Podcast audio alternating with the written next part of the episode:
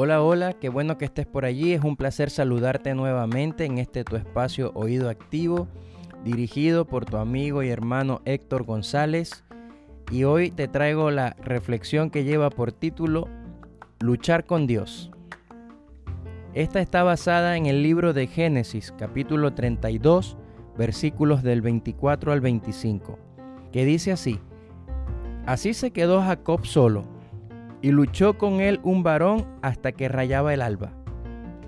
Cuando el hombre vio que no podía con él, tocó en el sitio del encaje de su muslo, y se descoyuntó el muslo de Jacob mientras con él luchaba. Este es uno de esos pasajes que nos resulta por demás extraño. Dios envuelto toda la noche en una lucha cuerpo a cuerpo, ¿Cómo ha de explicarse tan raro evento en el relato de la historia de los patriarcas? Creo que la historia no es tan extraña como inicialmente parece. Para entenderla, debemos recordar la vida de Jacob. Había nacido hijo de la promesa. Por él pasaba la descendencia de aquellos que iban a ser parte de esa gran nación que le había sido anunciada a Abraham. Por esto, la bendición de Dios reposaba sobre él aún desde el vientre de su madre. Un rápido vistazo a los acontecimientos de su vida, sin embargo, nos muestran a un hombre que no dudó en echar mano de cuanto artilugio pudiera para conseguir la bendición que Dios le había prometido. Lo vemos envuelto en reiteradas situaciones donde se aprovechó de la debilidad de otros. Lo observamos haciendo trampa, mintiendo, engañando y siendo engañado. Acumuló una gran fortuna en bienes, pero se hizo de muchos enemigos en el camino, incluyendo el odio visceral de su hermano Esaú, que había jurado matarlo. No es una figura muy inspiradora. A veces el Señor lleva años queriendo decirnos algo sin poder lograr que le prestemos atención. Su voz es la del silbo apacible.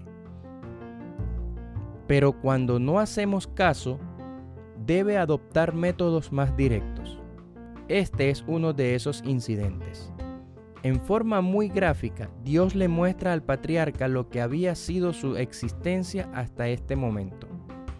Una lucha sin fin por apropiarse de la bendición de Dios. El relato nos dice que el Señor no pudo contra él. De cierto, esta no era una puja por dominio físico. Dios podría haberle destruido simplemente con la palabra de su boca.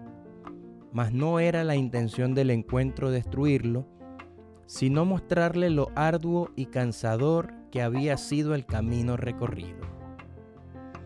En un sentido muy claro, el Señor le está diciendo al patriarca, Toda la vida has estado luchando conmigo, sin darte cuenta que yo estoy de tu lado. ¿Cuándo dejarás de pelear contra mí?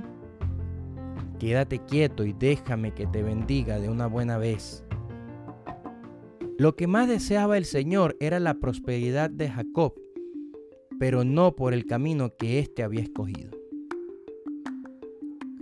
Muchas veces como líderes Estamos tan desesperados por asegurarnos la bendición de Dios para nuestros proyectos que echamos mano de todo lo que se nos viene por delante.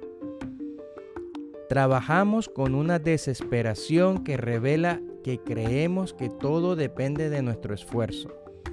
En ocasiones hasta logramos el avance deseado. Pero cuánto más fácil hubieran sido las cosas si hubiéramos aprendido a unir nuestro trabajo al brazo fuerte de Dios. Para pensar, quizás este es un buen momento para detenerse. Tome un momento para volver a poner las cosas en su lugar. Usted no está trabajando para Dios. Usted está trabajando con Dios. No quiera hacerlo todo solo. Descanse más en Él y verá los resultados. Que Dios te bendiga en este momento del día. Espero que sea de bendición y de provecho esta reflexión para tu vida. Te recuerdo una vez más que la misma pertenece al libro Alza tus ojos del pastor Christopher Shaw. Y acá en tu podcast Oído Activo hemos decidido compartirla con todos ustedes en formato de audio, de forma que sea más fácil que lo disfruten y que lo puedan compartir. Una vez más invitándoles a visitar nuestras redes sociales arroba oído activo y nuestra página web oídoactivo.com. Muchas gracias por estar allí te bendigo y espero que estés en ese mismo lugar para una próxima oportunidad.